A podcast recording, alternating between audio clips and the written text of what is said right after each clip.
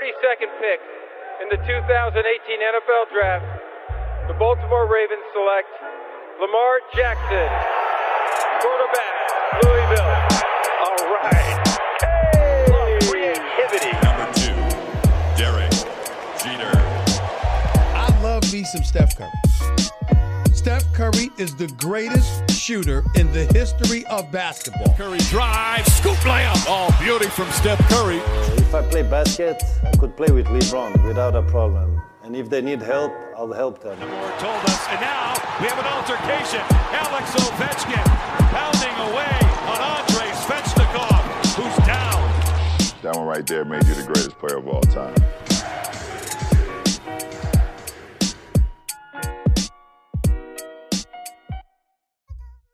Bonjour, bonsoir à toutes et à tous. Euh, Sylvain, je suis très très heureux de vous retrouver pour une émission qui s'annonce particulière et surtout exceptionnelle. C'est l'événement de l'année aux États-Unis et il approche à grands pas. Euh, heureux ou malheureux, ça on verra euh, peut-être un petit peu plus tard là dans quelques heures. Mais la hype, elle, est bien en faveur des élections euh, américaines. Et ça se fait ressentir dans le monde entier et, également en France. Avec la rédaction de Hype Sport Media, on avait à cœur de se réunir et de vous parler un petit peu de ces thématiques. On parle beaucoup de résultats, de hype autour de LeBron et autres Lamar Jackson, mais là c'est bien de politique qu'on va qu'on va parler euh, euh, ensemble. Alors il y a pas mal de points hein, historiques ou même les mouvements euh, récents qui, vont nous amener aussi à discuter un petit peu de la culture des sports US. hein. comme vous le savez, elle est elle est omniprésente omniprésente pardon dans les dans les sociétés américaines. On peut penser aussi à Jackie Robinson, Mohamed Ali, John Carlos, Tommy Smith ou encore Billie Jean King.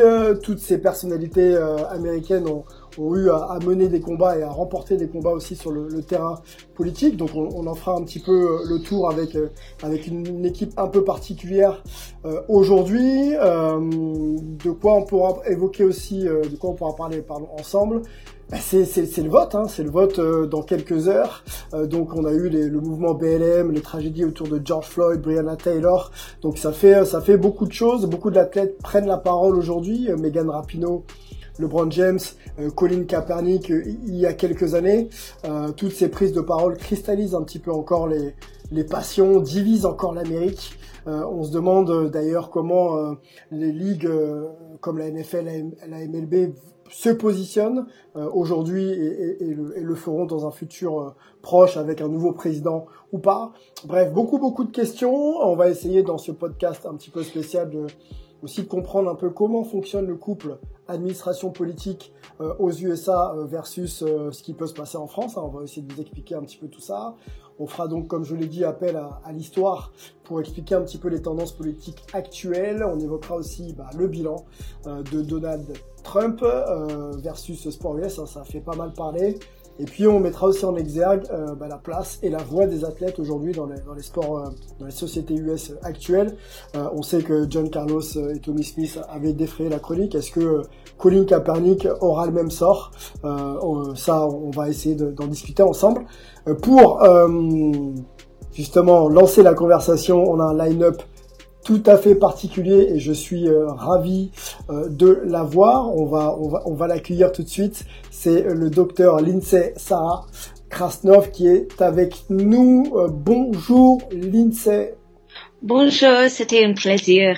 C'est un, un- vrai plaisir partagé. Euh, L'INSEE, euh, vous êtes euh, docteur en histoire euh, du sport international et, euh, et féru de, de thématiques euh, globales sur, sur le sport, la communication. Vous, avez- vous êtes également écrivain et auteur du, du livre The Making of les Bleus, Sports in France. Vous avez de, de vraies relations avec, avec la France parce que je crois que vous avez étudié en France. hein.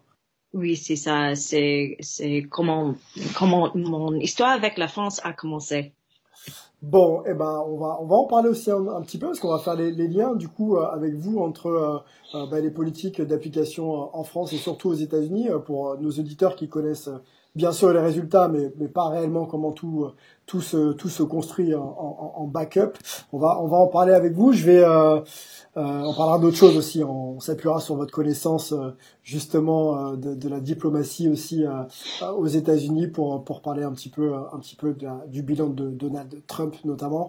J'accueille aussi Emric qui est également à New York hein, comme comme Lindsay qui est aux États-Unis du côté de Vermont.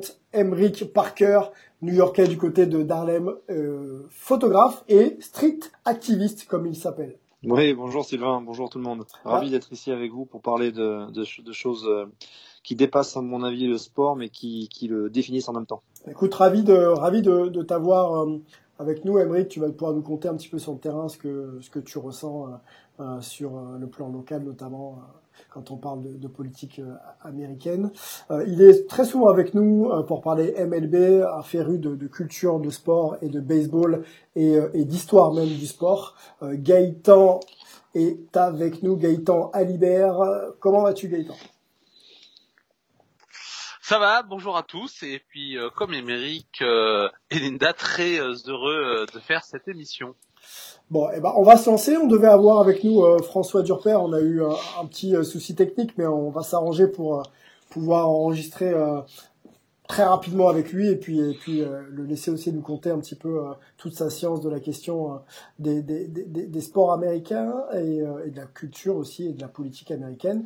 Première question pour toi, pour vous, pardon, on va on va se vous voyer, hein, Lindsay. Hein. C'est vrai qu'en préparant l'émission, on était très proches, mais on va on va essayer de se vous voyer. je voudrais avoir moi votre ressenti sur l'actualité. on sait que les élections c'est dans quelques heures. comment Comment comment on ressent un petit peu euh, sous fond de, de, de pandémie euh, toute euh, toute cette euh, on va dire toute cette sphère autour des autour de, de la politique et du vote prochain aux États-Unis?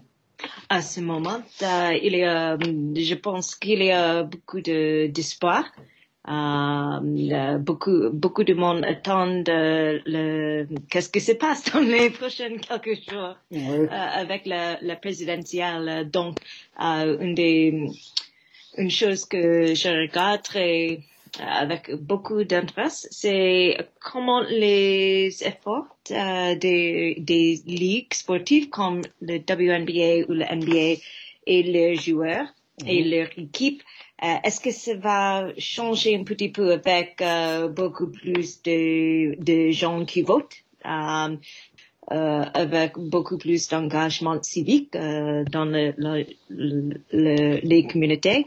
Euh, et on verra. Euh, c'est une question à ce point.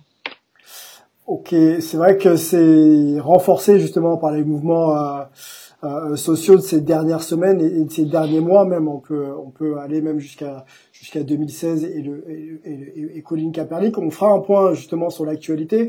Je voulais avec avant de donner la main à Gaëtan et et, euh, et Emric, peut-être parler avec vous, euh, euh, Lindsay, euh, de l'histoire qui lie un petit peu la politique euh, et, et, les sports US. Est-ce qu'il y a un moment dans l'histoire où on peut justement dater du début des liens entre entre ces deux mondes entre guillemets, sport et, et politique? Mais c'est une bonne question parce que aux États-Unis, il y a deux types de euh, des lieux entre le sport et les politiques. Le premier, c'était les, les lignes entre le sport et le politique par le géopolitique. Oui, euh, c'est comment le sport joue un rôle dans le géopolitique euh, des États-Unis. Mhm. Et avec ça, c'est on parle du de, de l'époque de la guerre froide. Oui, vraiment où l'utilisation du sport sport um, par le gouvernement, euh, par les institutions culturelles américaines euh, pour le rayonnement des idéaux idéal américains dans le système euh, dans la guerre froide. Um, on pense des compétitions de basket entre les, les États-Unis et l'Union soviétique, soviétique euh, dans les années 50, 60, 70 euh, bien sûr, mais euh, aussi comment euh, les athlètes afro-américains ont joué un rôle euh, avec le département d'État américain euh, pour combattre les l'image du Jim Crow et de créer des lignes entre les pays africains et les États-Unis. Donc le deuxième type de cette balance entre le sport et la politique, Mhm. c'est vraiment avec euh, l'activisme des athlètes, des athlètes qui prennent le porte-parole pour s'exprimer euh, sur des issues dans la société ou dans la, dans la, la vie politique américaine. Donc, il y a une grande histoire des athlètes qui prennent le porte-parole qui date euh, vers la fin du 19e siècle avec euh, des actions dans euh, le sport du baseball. Euh, mais c'est vraiment dans le 20e siècle où les athlètes prennent euh, le porte-parole avec plus, euh, euh, plus, Plus ou moins de euh, avec plus ou avec- moins de facilité, peut-être. Est-ce que euh, on se souvient, on peut donner euh, déjà quelques noms. euh, Jackie Robinson euh, en, en, en 47. euh, euh, est-ce que, est-ce que, euh, est-ce que justement ce type de personnalité-là euh, avait quand même des facilités à se dire bon, on va sortir un peu de notre terrain et on va et on va faire entendre notre voix, ou est-ce qu'à l'époque c'était déjà euh, très très mal vu que de sortir justement pour parler d'autre chose que de, de résultats sportifs? Dans, dans quelle époque? Plutôt euh, bah, milieu du milieu du 19 du, du 20e siècle, pardon, milieu du 20e siècle. Oui, au milieu du XXe siècle, c'était quand il y a beaucoup plus euh, de, de mouvements euh, dans ce domaine, avec pas seulement Jackie Robinson qui a craqué le, le ce qu'on a dit le color line dans euh, baseball, mais aussi avec les autres athlètes qui prennent les porte-parole euh, dans le basket, dans le boxing. On pense euh, à Muhammad Ali euh, qui a refusé de- d'être drafté pour euh, le, le guerre en Vietnam. On pense à Tommy Smith et John Carlos et Peter Norman en, au Géo de, de Mexique.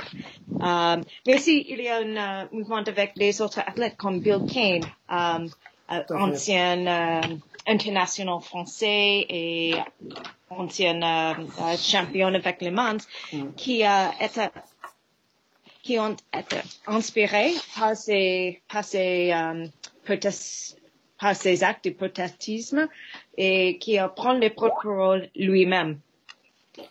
Euh, donc, euh, ces, ces, ces actions sont très liées avec euh, l'époque du droit civil, le Civil Rights Movement. Yes. Euh, et c'est, c'était le, le point de référence euh, pour beaucoup, beaucoup des athlètes jusque les dernières années. Est-ce que, est-ce que l'INSEE, euh, c'est, c'est déjà euh, à cette époque-là euh, vécu comme euh, un tournant dans l'histoire? Là, on est quelques années en arrière et on, on a bien conscience, en tout cas beaucoup ont, ont conscience euh, aujourd'hui avec le Jackie Robinson Day euh, que euh, certaines de ces actions ont marqué l'histoire. Mais est-ce que, euh, est-ce que peut-être à, à l'époque euh, c'était, euh, c'était déjà euh, euh, une un gros événement? Pas vraiment, mais euh, dans l'époque, euh, il n'y a pas assez beaucoup de, de supporters euh, qui sont d'accord avec ces, ces gestes, euh, euh, par exemple, et on, on oublie que c'était, il, il prend beaucoup de temps pour Tommy Smith et John Carlos d'être euh, valorisés pour leurs efforts. Euh, donc, euh, c'est une, c'est une chose euh, pour euh, comment l'histoire se déroule. Euh, mais ça, c'est très différent maintenant parce qu'on pense de Colin, Cap- euh, Colin Kaepernick. Euh, C'est sur, c'est sûrement quatre, quatre années depuis il a euh, prendre les genoux sur le terrain. À l'ép- à l'époque, il y a presque une, une moitié, 50% des Américains qui ne pensent pas que les athlètes peuvent prendre le porte-parole dans ce sens euh, sport et politique. Mais ça, cet sentiment a changé très très vite. Et aujourd'hui, euh, le- le- les études les plus récentes euh, euh, rapportent qu'il y a presque 70% des Américains qui disent oui, c'est oui, c'est bon pour les athlètes de prendre le porte-parole pour les issues, euh, euh, pour la justice sociale. Donc, c'est très intéressant comment ce changé assez vite. 70, c'est quand même un, un- un- un vrai pourcentage. euh, on a l'impression euh, qu'il y a quand même de, de fortes dissensions euh, et qu'on peut peut-être même orienter vers vers vers des ligues ou vers une typologie de, de, de, de, fans de sport US. Euh, Gaëtan, euh, prenons peut-être avec toi l'exemple de, la MLB où on sait justement que la question de, l'activisme avait euh, et de la politique, on va pas rester que sur l'activisme, mais, surtout les, les, questions politiques ont, ont été euh, très vite très vite stigmatisées dans, dans cette ligue. Aujourd'hui, le positionnement de la MLB, c'est, on l'a dit, c'est, on le sait un peu, c'est peut-être même un, un peu effacé. Comment, comment on peut expliquer ça justement? Bah, Historiquement, la, MLB a toujours été vue, euh, enfin très rapidement, hein, a été vue comme le sport national après la guerre de sécession et comme ensuite le euh, national pastime, le passe-temps national. Euh, ça a été le sport roi pendant très longtemps, jusque dans les années 60, jusqu'à la prise de pouvoir de la NFL euh, dans les années 70-80 et du coup euh, c'était le lieu d'apaisement. Ça a été depuis la guerre de sécession le trait d'union entre le nord et le sud entre les différentes classes sociales. Euh, donc on, ne voulait pas que cet espace soit politisé. Ce qui était finalement faux puisque la, MLB a toujours fait de la politique, c'est elle qui a instauré notamment vraiment la color line dans, dans, dans le sport américain donc elle été très politisée. Mais en apparence, on voulait un espace un petit peu comme ça, euh, aseptisé, euh, neutre politiquement, pour que tout le monde s'y euh, s'y retrouve. Et donc c'était très difficile pour les athlètes.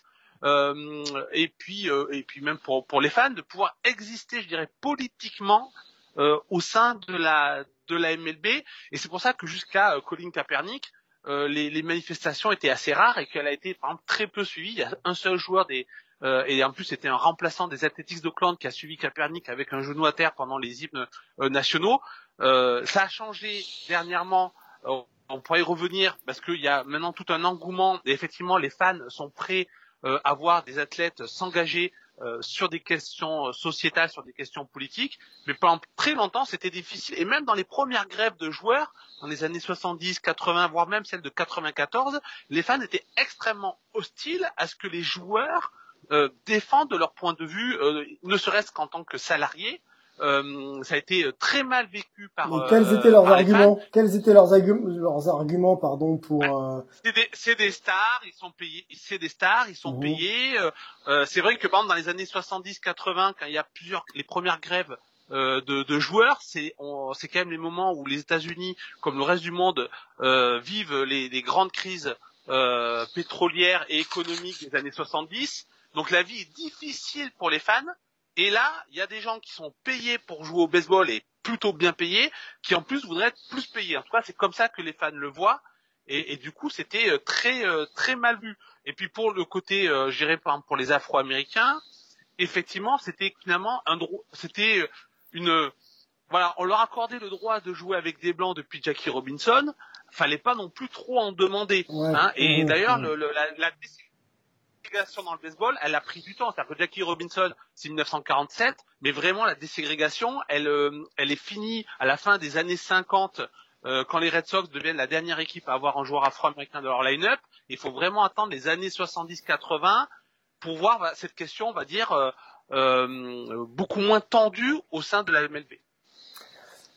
Emric, Emmerich, dis-moi, euh, j'ai une question concernant, on parlait de Jackie Robinson, Mohamed Ali, euh, John Carlos, Tommy Smith.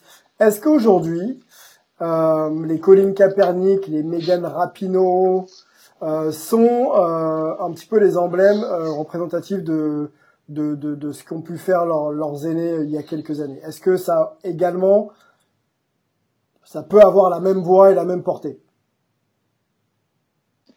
Alors, pour moi, oui et non. Euh, oui, puisqu'il faut quand même qu'il y ait des descendants directs de ces gros mouvements euh, des civil rights qui ont lieu, euh, notamment, je pense toujours à 1968 et JO de Mexico avec Tommy Davis, Durant Carlos et l'Australien Peter Norman. Ouais, mais, euh, il faut comprendre aussi que malheureusement, aujourd'hui, l'effet pervers de nos sociétés, c'est qu'on est dilué dans l'information. Euh, il y en a trop autour de nous. Et donc le, message, pour moi, va pas être aussi fort qu'un Mohamed Ali qui refuse d'aller au Vietnam ou, euh, ou encore une fois les, athlètes aux Jeux Olympiques. Euh, c'est ça le problème, c'est qu'on les connaît parce qu'on les voit tous sur les réseaux sociaux, mais on scroll down sur le, le fil Instagram et puis on passe à autre chose. Donc même s'ils sont connus, je dirais que leur portée euh, symbolique, elle est quand même beaucoup moins importante que celle euh, qu'on a pu voir euh, avec leurs illustres prédécesseurs. Vraiment, pour moi, il n'y a pas photo. D'ailleurs, même dans la rue, euh, j'habite à Harlem, donc la capitale nationale des Afro-Américains, j'ai envie de dire. Mhm. Et c'est vrai que sur la 125e rue, devant l'Apollo Theater, il y a beaucoup de t-shirts. Euh, toujours des t-shirts de Malcolm X, il y a des t-shirts de, de, Colin Kaepernick maintenant, il y a beaucoup aussi de t-shirts de slogans politiques comme I Can't Breathe euh, euh, par rapport à Eric Garner ou plus récemment George Floyd.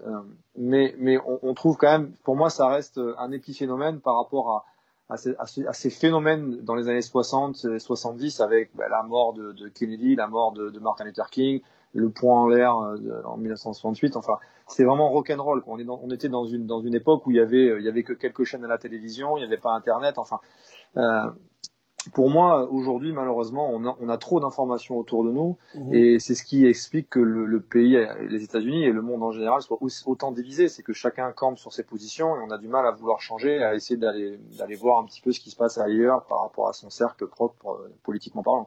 C'est dur, c'est dur aujourd'hui. Lindsay, on, on, va rentrer avec vous, euh, si vous voulez bien, dans les principales différences euh, que l'on peut noter euh, structurelles et philosophiques entre entre l'Europe hein, et on va centrer la France qu'on connaît tous et, et, et, les États-Unis. Moi, j'avais j'avais une première question.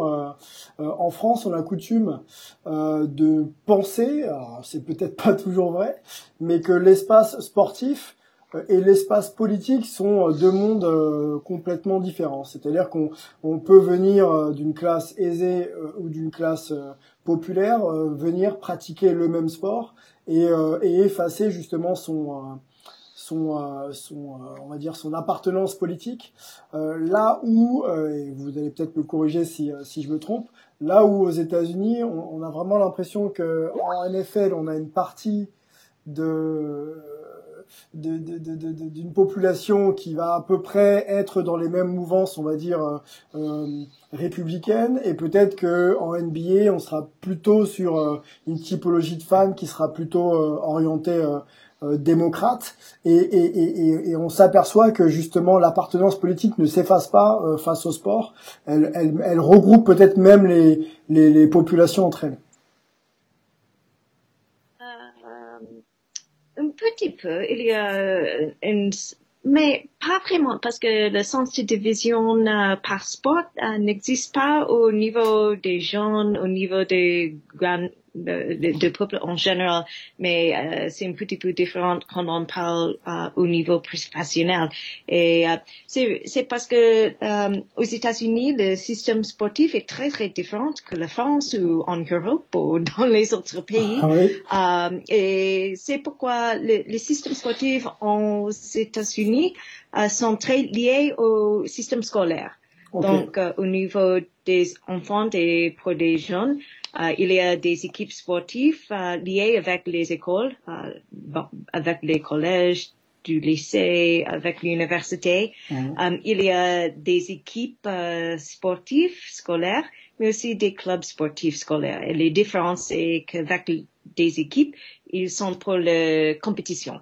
Euh, sur l'équipe uh, varsity um, égale aux équipes senior, okay. par exemple. Okay. Um, mais dans le monde du club, c'est pour pratiquer le sport. Et Lindsay, juste, juste à ce niveau, pardon de vous couper, mais est-ce que on peut déjà euh, y voir des interférences avec, euh, on va dire, une présence politique? Là où en France il y aurait une fédération, on va dire un, un comité ou, ou ou euh, oui, ou une fédération qui viendrait un petit peu financer. Est-ce que ça existe déjà à ce niveau-là euh, aux États-Unis?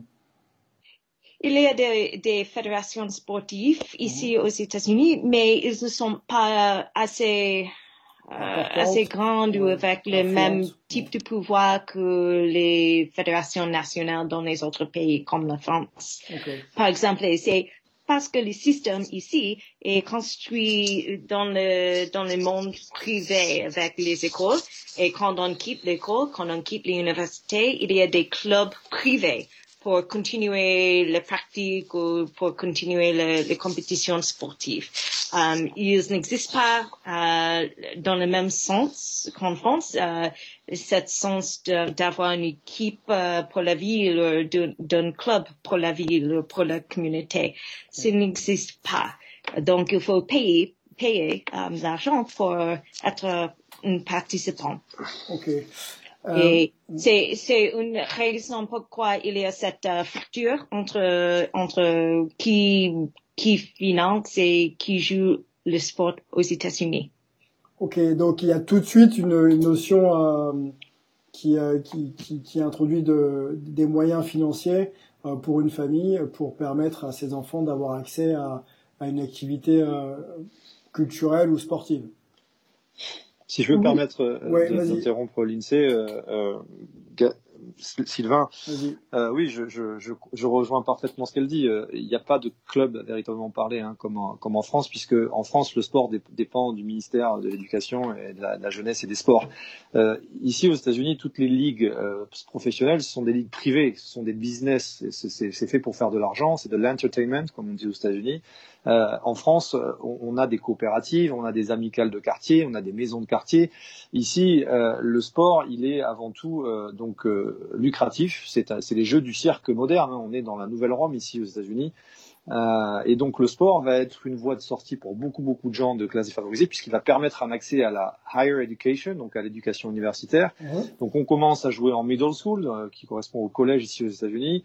On, évolue vers le lycée et petit à petit, si on, on devient meilleur et qu'on est dans les meilleurs, on est écrémé et on peut avoir ensuite un scholarship, donc une bourse d'études pour aller jouer à l'université. L'université à différents niveaux, hein, Division 1, Division 2, Division 3. Mais c'est vrai que l'avantage du sport en France, c'est que le club professionnel, dans n'importe quelle équipe de foot ou de basket euh, en France ou même au Real Madrid, par exemple, regarde, Luka Doncic sort du Real Madrid.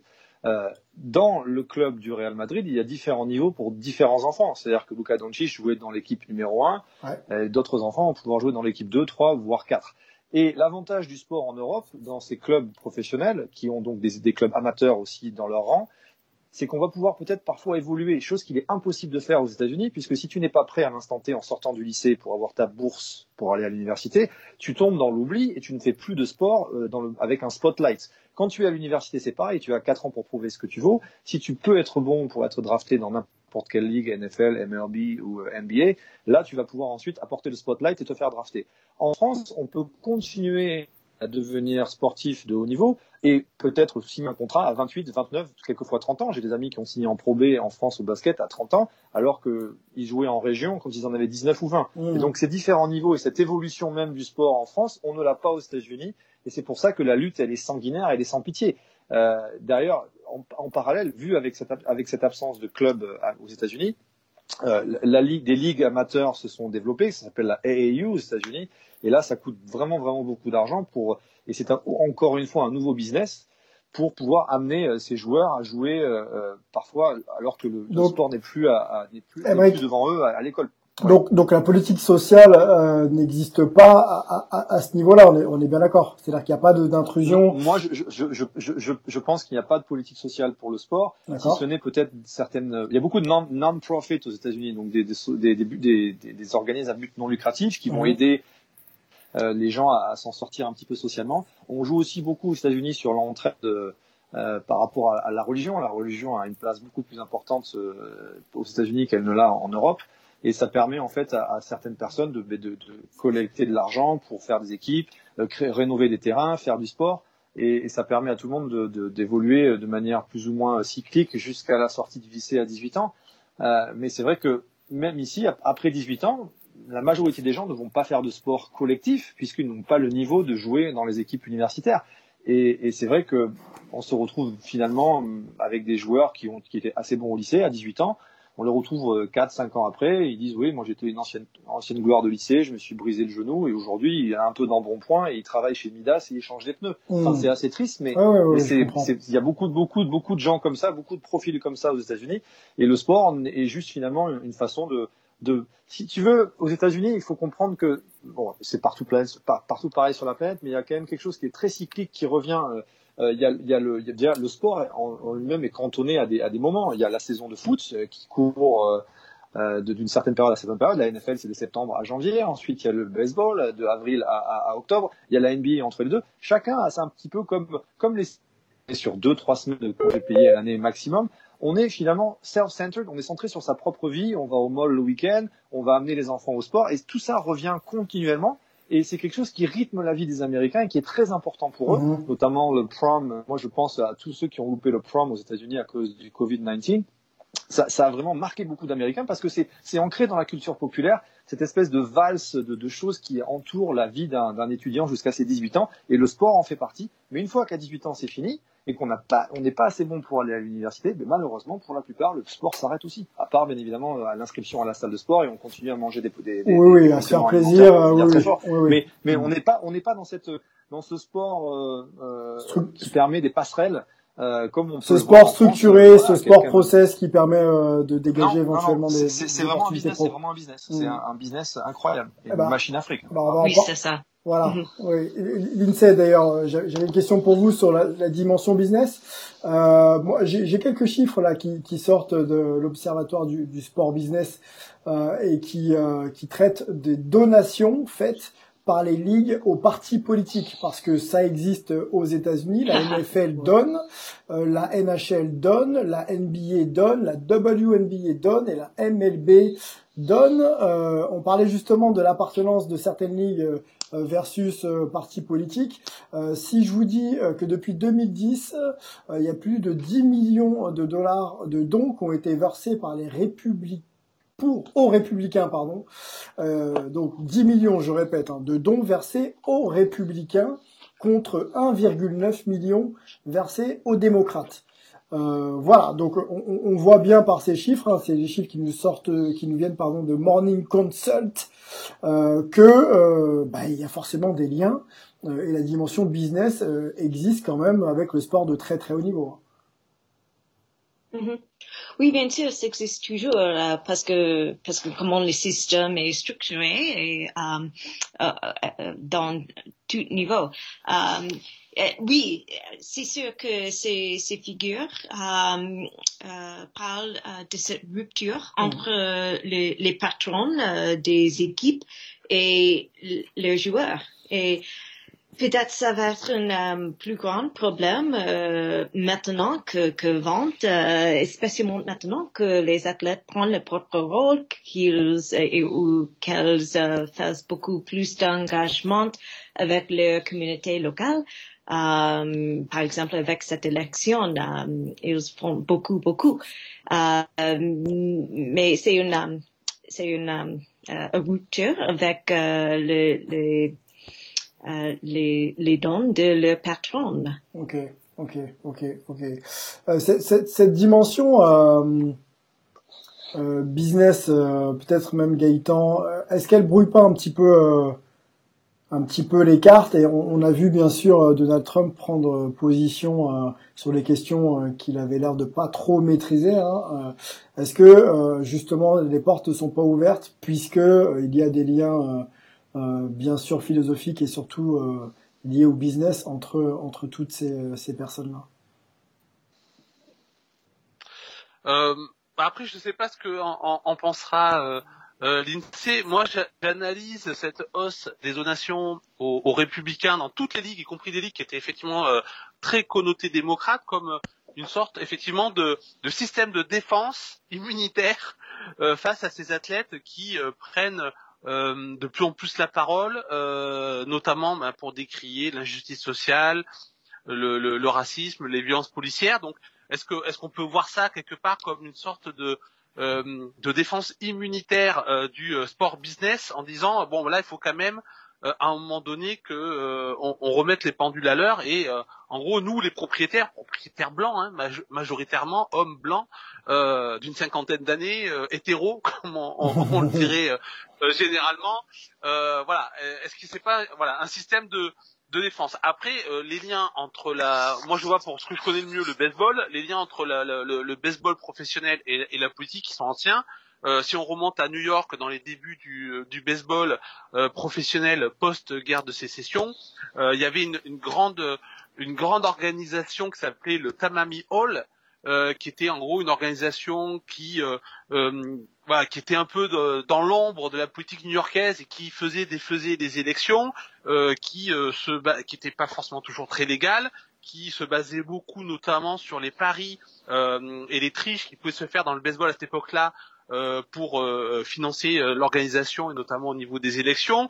je pense à George Steinbrenner, le boss des Yankees, qui quand il a il a il a pris les Yankees au début des, des années 70, c'était un un fervent partisan de Nixon et qui a d'ailleurs été puni pour un financement illégal de la campagne de, euh, de, Nixon. Mm. Donc les, les, liens, ils existent et notamment forcément le, le business, il va aller vers l'option politique qui favorise le plus euh, le business. Cela dit, le contrepoint que j'amènerai, je ne sais pas si Émeric et Lindsay seront d'accord avec moi, c'est que quand même il y a des vagues de fonds sociétales, des vagues de fonds politiques qui font qu'à un moment donné, euh, même si on est sur des propriétaires qui pensent business et qui sont aussi conservateurs au niveau euh, politique, ne, à un moment donné, ils, font face à des vagues euh, sur lesquelles ils sont obligés de naviguer.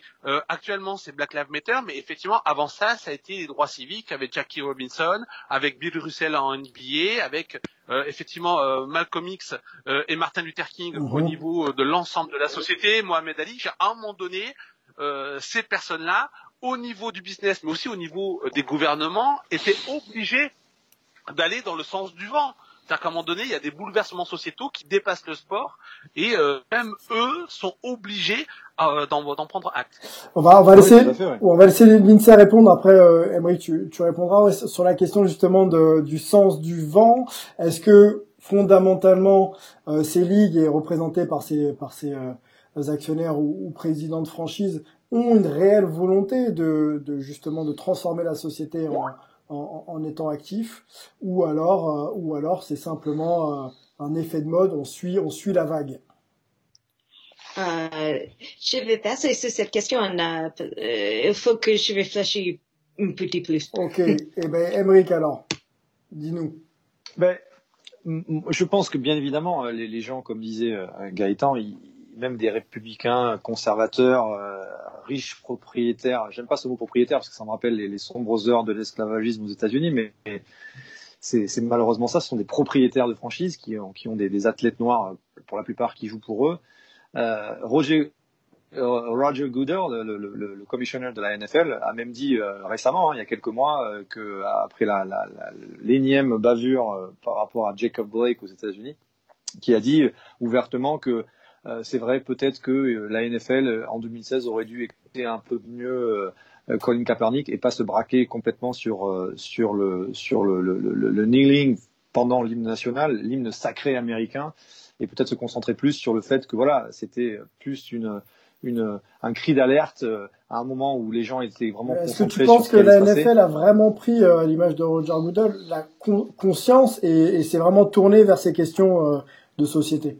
Ou est-ce que c'est encore une fois euh, euh, plus euh, être dans la hype entre guillemets et puis et puis ne jamais vraiment construire le. Bah alors, certains détracteurs pourraient dire que c'est peut-être de l'hype, peut-être que c'est du marketing, et moi je ne pense pas. Je pense que euh, c'est pas se tourner complètement, mais c'est déjà faire le premier pas. C'est c'est changer petit à petit, puisque je pense que le monde et, sur ces sur des sur des sur ces sujets qui sont aussi complexes que civil rights ou LGBT, enfin tout ce genre de sujets-là, mmh. euh, c'est pas la politique qui va faire changer les choses, parce que les lois ça fait longtemps que les lois, elles sont là pour euh, l'égalité de tous, mais euh, c'est ce qu'il faut changer, c'est les, les, mentalités.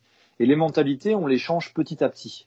Euh, C'est-à-dire que la, les choses qui nous semblent acceptables euh, aujourd'hui, euh, c'était pas la même chose il y a 100 ans. Il y a 100 ans, il était acceptable d'être propriétaire d'un autre être humain.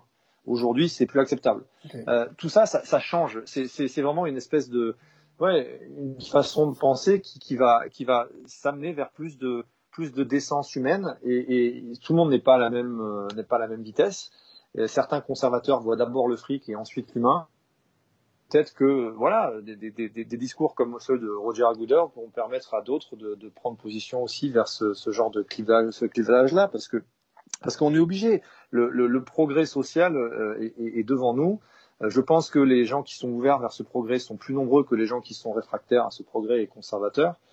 Euh, et donc le sport permet d'être une plateforme qui, finalement, cette plateforme, elle s'est un peu retournée contre les États-Unis, puisque rappelle-toi que euh, finalement le, la politique et la façon de parler de politique, au départ, c'était une propagande américaine. C'était quelque chose qui permettait de, de légitimer l'impérialisme américain. Mmh. Et tout à l'heure, vous parliez avec l'INSEE de sport, euh, mais moi, je pense direct à Jesse Owens en 36 aux Jeux, aux Jeux Olympiques de Berlin. C'est-à-dire que les États-Unis, ils étaient bien contents de, de mettre un, un un coup, un coup au nez de Hitler en, disant voilà, on est contre ce que tu représentes et on va amener un, athlète afro-américain et on va faire les JO. On est bien content qu'il gagne. Alors qu'au même moment, les Afro-Américains étaient tous sauf respectés dans leur propre pays. Mais si tu veux, cette propagande-là, elle a toujours servi les États-Unis pour son intérêt financier, politique et militaire. Et à partir d'un moment, ben, les acteurs même de ce, de ce sport ont dit ben, on continue. Passé par Mohamed Ali qui a refusé de, de draft pour la, la, guerre du Vietnam et mhm. ça a été jusqu'à Colin Kaepernick. Donc je pense que euh, l'Amérique ne peut pas reprocher à ces gens-là de prendre parole alors qu'elle a elle-même utilisé ce système-là pour un petit peu faire avancer ses idées. Je pense que chaque personne est à même de, de se dire que même si c'est un millionnaire, euh, il a le droit de, de représenter les gens avec qui lui ressemblent, les gens qui viennent du même endroit que lui. Euh, LeBron James, il a été élevé euh, par une single mom aux États-Unis, euh, dans la ville de Akron en Ohio, qui est la banlieue de Cleveland, qui est quand même un ghetto, qui était un ghetto dans les années 80 quand il est né. Euh, aujourd'hui, même s'il est millionnaire, il est quand même, il a quand même été, voilà, jusqu'à ses 17 ans, euh, il a été élevé euh, par une dame qui avait du mal à gendrer debout. Donc même s'il est millionnaire aujourd'hui, il a le droit légitimement de dire qu'il y a des choses qui lui plaisent pas. Et quand j'entends des journalistes Fox News comme Laura Ingram qui disent qu'il doit shut up and dribble, comprenez, oui, c'est triste quoi. c'est triste, c'est triste parce que parce que même en étant riche, euh, et d'ailleurs, c'est le système qui veut ça. Je veux dire, euh, moi, je comprends que un, sportif qui, ramasse autant de dollars par rapport à son propriétaire toujours et par rapport aux droits télé, qu'il ait une partie confortable bah, du gâteau. Je veux dire, c'est normal. Il n'a pas 100% des, gains. LeBron, il a seulement 5 ou 10%. Mais c'est sûr que c'est 5 ou 10 personnes par rapport à ce que représente Nike ou les Lakers ou même la NBA. C'est sûr que ça fait beaucoup d'argent pour celui qui est un peu incrédule et qui voit ça un petit peu dans d'un point de vue euh, ah c'est la crise moi j'ai du mal à joindre debout euh, et le brand il devrait fermer sa bouche. Mmh, non moi je mmh, suis pas d'accord. Je pense que même même ces gens-là qui sont riches doivent parce qu'ils viennent de ces endroits-là ils, ce sont des gens qui leur ressemblent. Voilà. You can leave the ghetto but the, the ghetto is not to leave you tu vois. Si tu vas pas on va parler justement des joueurs. Le ghetto va pas partir de toi. On va parler justement des athlètes et euh, et, euh, et, euh, et, surtout le, le ce qu'on a pu voir là ces dernières semaines avec avec tout toute l'implication autour de du hashtag vote, euh, go vote, go vote. Euh, euh L'INSEE, euh, je sais que vous avez observé ça, notamment aussi chez les femmes, parce qu'on n'en a pas parlé encore. en WNBA, beaucoup beaucoup d'actions ont été menées pour encourager justement bah, toutes les populations, même féminines, à, à, aller voter. est-ce que est-ce qu'aujourd'hui la parole de l'athlète, même femme, commence à être un petit peu plus entendu qu'il y a encore euh, qu'il y a encore euh, quelques dizaines d'années. Oui, euh, c'est une c'est une bonne point et c'est lié avec la dernière question. Je pense qu'on regarde un clivage entre les générations aujourd'hui aux mhm. États-Unis mhm. avec les les plus jeunes générations, la jeunesse avec leur idéal. donc c'est le c'est l'idéalisme du génération Z, euh, des millennials aussi. Et je pense que c'est un petit peu ce clivage entre les, les fans, les athlètes Mm-hmm. et sur un côté et les, les patrons sur l'autre.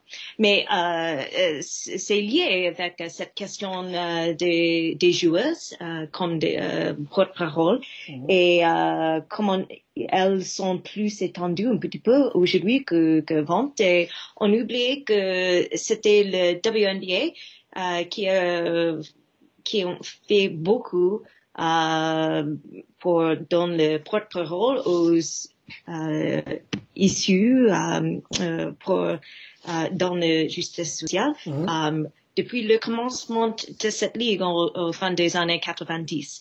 donc c'est c'était toujours le WNBA qui, qui était là avec euh, les actes de protétisme. On, on pense de euh, euh l'équipe de Minnesota Lynx oui. qui ont euh, porté le t-shirt Black Lives Matter mm -hmm. dans euh, 2016, je pense. C'est la réaction des polices euh, qui ont quitté le, le, le, stade après cette geste.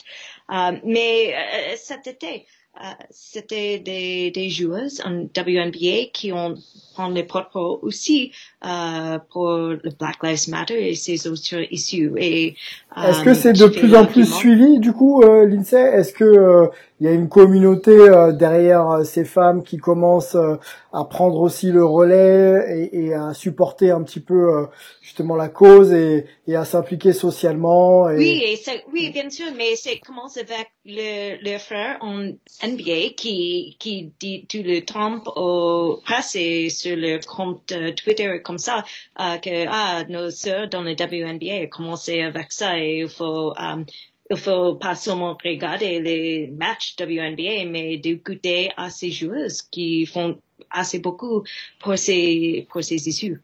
Um, ils sont des champions euh, des, des joueuses WNBA, mais aussi euh, l'audience euh, pour, pour ces arguments a grandi aussi avec les autres générations mm-hmm. qui découvrent le WNBA. Et avec ça, euh, c'est une chose d'accès euh, pour des émissions sur la télévision ou sur sur euh, les um, plateformes streaming mm -hmm. euh, pour regarder les matchs de WNBA et avec ça de découvrir les voix des joueuses en WNBA. Beaucoup de beaucoup d'athlètes ont été des porte-voix euh, euh, l'INSEE et on peut mettre même tout le monde un petit peu dans, dans, dans cette réponse. On parlait de, de Mohamed Ali, on n'a pas parlé de Bill, Bill Russell. Euh, est-ce que, euh, on va rester sur la question féminine, euh, est-ce que ce que est en train de devenir Megan Rapinoe, c'est-à-dire une icône euh, féminine euh, américaine et voire mondiale, euh, est-ce que ça peut vraiment servir la cause pour justement positionner aussi les femmes dans les intentions de vote et puis même dans cette question un petit peu inégalité, en tout cas égalité homme-femme du coup? Est-ce qu'il faut vraiment avoir un leader pour pouvoir faire entendre sa voix sur le plan féminin? Wow, c'est une bonne question. Je pense que Megan Rapinoe a bien sûr un um, impact euh, sur, sur ses efforts, mais je pense que c'était le WNBA qui font assez beaucoup mm -hmm. um, pour donner um, le, le, spotlight uh, sur l'issue de, d'engagement de, féminin uh, dans le, dans le, les de procès civique. Euh, euh, je pense que Megan Rapinoe a été plus forte euh, avec beaucoup plus de d'une voix dans les médias avec les issues LBGT. Mm-hmm. ils, ils, sont liés, mais c'est un petit peu séparé. séparé. sur les questions de, par exemple, d'égalité sur le terrain, oui, bien sûr, Megan Rapinoe avec l'équipe nationale euh, féminine euh, du football. Euh, on fait beaucoup, beaucoup, beaucoup sur cette plateforme. Émeric, sur la question justement du porte-voix pour faire justement avancer des messages ou des causes, est-ce que c'est nécessaire ou alors c'est c'est le stretch in numbers, c'est-à-dire l'union fait la force? Ben, Le strength in numbers, c'est important. Euh, je pense que comme disait l'INSEE, euh, la génération Z et puis les millennials. Euh, D'ailleurs, il y a beaucoup, beaucoup de gens qui se déplacent beaucoup plus hein, pour les votes. On peut voter avant le jour J hein, aux États-Unis, donc euh, ça fait déjà des semaines que les gens votent euh, par mail ou par des early, early places qui permettent de voter. De, et, et, on voit que les chiffres sont, sont vraiment, vraiment incroyables. Les gens se déplacent en masse, surtout les jeunes. Donc je pense que le, les gens ont conscience que politiquement, socialement, il y a des choses à revoir dans le pays et les gens ont envie de, de, de faire entendre leur voix. Pour revenir à Megan Rapinoe, moi, elle m'a impressionné euh, par son charisme, même son côté un peu, euh, j'avais envie de dire, elle, elle, elle, doit tellement énerver en fait l'establishment conservateur américain parce qu'elle représente tout ce tout ce qu'ils détestent, hein, à savoir une femme qui ouvre sa gueule et en plus elle est elle est elle est lesbienne, donc c'est c'est vraiment quelque chose qui doit les irriter au possible. Euh, moi, elle me fait un peu jubiler. Elle a, elle a cette façon de toujours d'envoyer un peu des punchlines et de, mmh, mmh, mmh. de mettre le, le, monde au pas autour d'elle. Elle est très très directe, oui, c'est clair. Euh, ouais, elle est très très directe, euh, chose que finalement Kaepernick n'a jamais été. Et d'ailleurs, si Kaepernick l'était, ou si n'importe quel athlète afro-américaine l'était, on, on, aurait vite fait de la labelliser euh, Angry Black Woman, euh, chose que finalement euh, Megan Rapinoe sans le savoir, elle, elle, a aussi un white privilege de pouvoir ouvrir sa bouche de manière un peu plus incisive, parce que Colin Kaepernick n'a jamais été vraiment méchant dans ses textes et méchant dans ses déclarations alors qu'il a été, voilà, ça a été un scapegoat, euh, je sais même plus le mot en français pour te dire, tu vois. Euh, et, malheureusement, euh, euh, je pense qu'on a besoin d'avoir de ces, grands repères, euh, ces, grands acteurs, parce qu'on n'a plus de, repères politiques. Les activistes afro-américains, euh, vu de France, on les connaît pas. Quand on est aux États-Unis, on les connaît un petit peu. Je pense notamment à John Lewis qui est décédé il y a pas, très longtemps. Mais, ça manque vraiment de, pouvoir politique contestataire. Et malheureusement, est-ce que ce serait pas aussi dû au fait que, ben, malheureusement, j'ai envie de le dire, l'Amérique blanche a toujours tendance à, un petit peu cannibaliser et, diaboliser un petit peu dès que les, les, les modes de pensée afro-américains. Moi, je pense par exemple au, au, au Black Panther parti des années 70 et 80 qu'on a comparé moi c'est une honte euh, qu'on a comparé au KKK, mhm. euh, alors que voilà, c'était juste des gens qui étaient armés, qui voulaient euh, arrêter de tendre l'autre joue et d'essayer de faire changer les choses, et qui voulaient se concentrer sur sur eux-mêmes, à savoir le, Black Pride. Alors derrière, il y avait des gens qui disaient non, mais pourquoi eux ils ont le droit de dire Black Pride alors que nous on n'a pas le droit de dire White Pride? c'est vraiment que je pense que l'Amérique parfois est coincée dans sa whiteness. moi, je suis blanc, hein, donc je passe inaperçu, mais j'essaye d'avoir un, un, un, regard un peu en, retrait par rapport à ça parce que malheureusement aux États-Unis, chacun vit avec les gens qui lui ressemblent. On vit pas comme en France, on vit dans des suburbs avec des maisons entre 200 k et 300 k, donc on habite tous au même endroit, on se ressemble tous, on a tous le même métier qui nous rapporte la même chose, euh, et puis on sort pas de sa bulle en fait aux États-Unis. Et c'est pour ça d'ailleurs que beaucoup de personnes m'avaient demandé en 2016 quand Donald Trump a été élu, m'avaient dit alors euh, c'est pas un peu la pagaille euh, en comparant euh, finalement l'élection de Donald Trump avec l'élection d'une Marine Le Pen en France et que le lendemain il y aurait déjà eu des émeutes dans la rue en France. Je lui dis écoute aux États-Unis malheureusement life goes on quoi. Les gens déjà ne se déplacent pas en masse pour voter. Hein. Il y a seulement 60% des gens qui vont voter aux élections. On est à 120 millions de personnes qui votent sur les 330 millions que, compte le pays. Euh, la vie continue. finalement, la vie, la vie individuelle n'est pas influencée tant que ça par le président.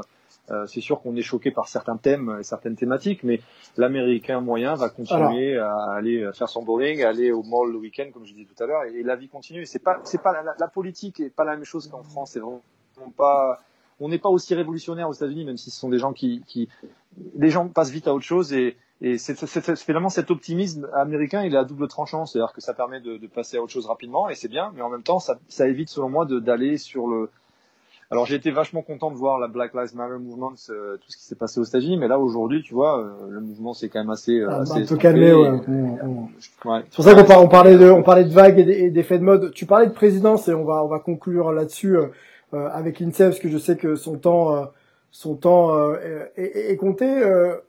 Bon, on peut pas le faire en, en, en cinq minutes. Hein. il faudrait même un podcast entier pour parler de, du bilan de de l'administration Trump. Euh, on sait justement les, clivages euh, euh renforcés euh, depuis ces quatre dernières années à la présidence. Est-ce que est-ce que aujourd'hui il y a Donald Trump a eu autant d'impact négatif que ça sur le sport américain? C'est une bonne question. président Trump a une un gros impact sur le, le sport américain, mais, mais je pense que vers la fin, il, il a unifié euh, le monde sportif américain pour la plupart contre son administration. Et je pense que on regarde beaucoup euh, cette chose euh, pendant les derniers quelques mois avec le Covid et la pandémie mm-hmm. et aussi euh, les, les protestes euh, après le, le mort de George Floyd et Breonna Taylor et ça. Euh, je pense que euh, je pense que l'administration pas dans euh, euh, oh quelle est la phrase um, je cherche la phrase um, intentional. Euh, intentionnellement. oui mm. oui euh, donc, euh, je pense que l'administration, pas intentionnellement, mais que l'administration a unifié euh, beaucoup de monde dans, dans et dehors le, le monde du sport américain euh, pour, pour trouver des moyens de vivre meilleur ensemble. D'accord, ok, ok. Gaëtan, justement, on parlait du, du, du, du vivre ensemble. Euh, quelle pourrait être, alors c'est une question euh, peut-être que tu n'as pas préparée, mais moi ça m'intéresse quand même de, euh, de, de, voir en quoi on pourrait justement améliorer les, les liens et le vivre ensemble et que le, le, sport soit un outil justement qui permette euh, d'améliorer euh, cette capacité à vivre ensemble. Je parle de, de du positionnement des fans, hein, des fans de sport américains qui viendraient plutôt de bords politiques différents, qui viendraient peut-être même d'environnements différents. Le euh, le disait tout à l'heure, on vit pas toujours au même endroit en fonction de ce qu'on gagne et de ce qu'on a sur son compte en banque. Comment le sport, là, dans un avenir proche aux États-Unis, pourrait aider avec peut-être une vraie politique à, rassembler peut-être un peu plus euh, euh, les populations? Bah, en fait, ça dépend. merci pour cette question non préparée. Non. en fait, ça dépend ça, dépend comment on conçoit le, sport. En gros, est-ce que euh, le sport c'est une sorte de, de, détonateur, de point de départ de quelque chose qui peut se faire dans dans la société. C'est un peu, par exemple, le, rôle qu'on a prêté à, à, Jackie Robinson en 1947 quand il a brisé la color line. Ou euh, est-ce que c'est simplement un miroir conforme ou déformé selon les, les situations? On parlait tout de Megan Rapinoe. Euh, Megan Rapinoe, est-ce qu'elle est-ce existe? Est-ce qu'en gros elle démarre quelque chose? Ou est-ce qu'en fait elle est la porte-voix d'un mouvement beaucoup plus profond? Par exemple, euh, avant Megan Rapinoe, quelle autre athlète euh, féminine euh, est euh, aussi porte-voix? C'est Billie Jean King. Et entre les deux, entre Billie Jean King, c'est les années 70 et, et essentiellement pour la Battle of the Sex de 73, et Megan Rapinoe, il n'y a pas forcément de porte-voix. Donc effectivement, moi, c'est ce que je parlais tout à l'heure, par exemple, de, de, de vagues de fond au niveau de, de, de, la société. Je pense que le sport euh, même s'il peut être instrumentalisé par certaines personnes, pour le meilleur comme pour le pire, euh, il répond à quelque chose qui est beaucoup plus profond au sein de la société. Et le sport peut aider effectivement à construire euh, des relations, mais il peut aussi servir à les déconstruire. Et ça, l'histoire mondiale, l'histoire de la France ou l'histoire américaine l'a montré. Donc, il peut servir à, à, vraiment créer des liens entre entre les individus, il peut euh, servir à euh, promouvoir un, un modèle de société qui soit plus juste euh, pour tout le monde. mais ça, c'est si déjà cette envie, elle existe au sein de la société. Sinon, eh ben, il peut devenir ce qu'il a été, c'est-à-dire aussi un, un espace d'exclusion, un espace de d'affrontement, de, de, de, de, polarisation. Mhm. Même si je pense qu'au niveau de, de, de, de, la présidence de Donald Trump, on était tellement dans l'excès avec Donald Trump qu'effectivement ça a permis de fédérer contre lui. Mais euh, peut-être qu'avec un autre président un peu plus modéré, y compris républicain, euh, on n'aurait pas eu tout ce qu'on a pu voir euh, cette, cette année au niveau de Black Lives Matter. Lindsay, merci beaucoup. On va on va conclure ce, ce, podcast et ce, ce premier verset de sport et politique US. On aura avec avec François Durper à un autre moment justement pour parler euh, de la suite hein, sur une nouvelle euh, mandature, peut-être avec Donald Trump ou un autre président dans, dans quelques jours. L'INSEM, merci beaucoup euh, d'avoir été avec nous. Je rappelle que vous êtes docteur en histoire du sport international Global Communication et vous êtes donc auteur du livre The Making of les Bleus Sports in France 1958-2010. Merci beaucoup l'INSEE d'avoir été avec nous, c'était un plaisir. Merci beaucoup. C'est toujours un plaisir de changer et de parler en plus. Bon, à très, à, à très bientôt. Euh, portez-vous bien et, euh, et, et, bon vote du coup euh, euh, du côté de, du côté des États-Unis. Emmerich, merci. Merci beaucoup d'avoir été là pour Hype Sport Media. Avec plaisir, Sylvain. Gaëtan, notre homme culture baseball euh, qu'il faut aller écouter d'ailleurs, un, un, vrai bon podcast euh, sur euh, les dimensions historiques, comme on aime bien. Merci d'avoir été là, Gaëtan. Ben avec plaisir. À bientôt. Merci d'avoir écouté ce numéro spécial de Hype et on se retrouve très très vite. Ciao.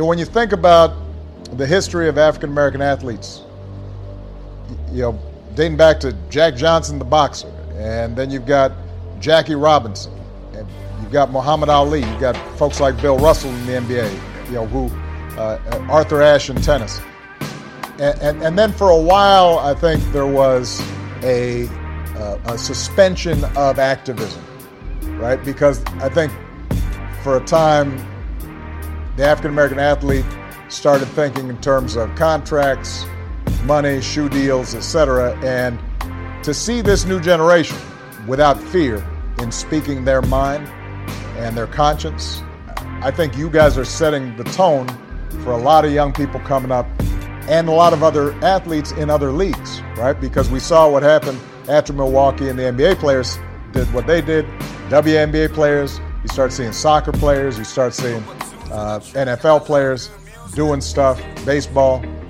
Uh, you guys really showed leadership on this in a way that uh, uh you know deserves a lot of credit and uh, made me real proud.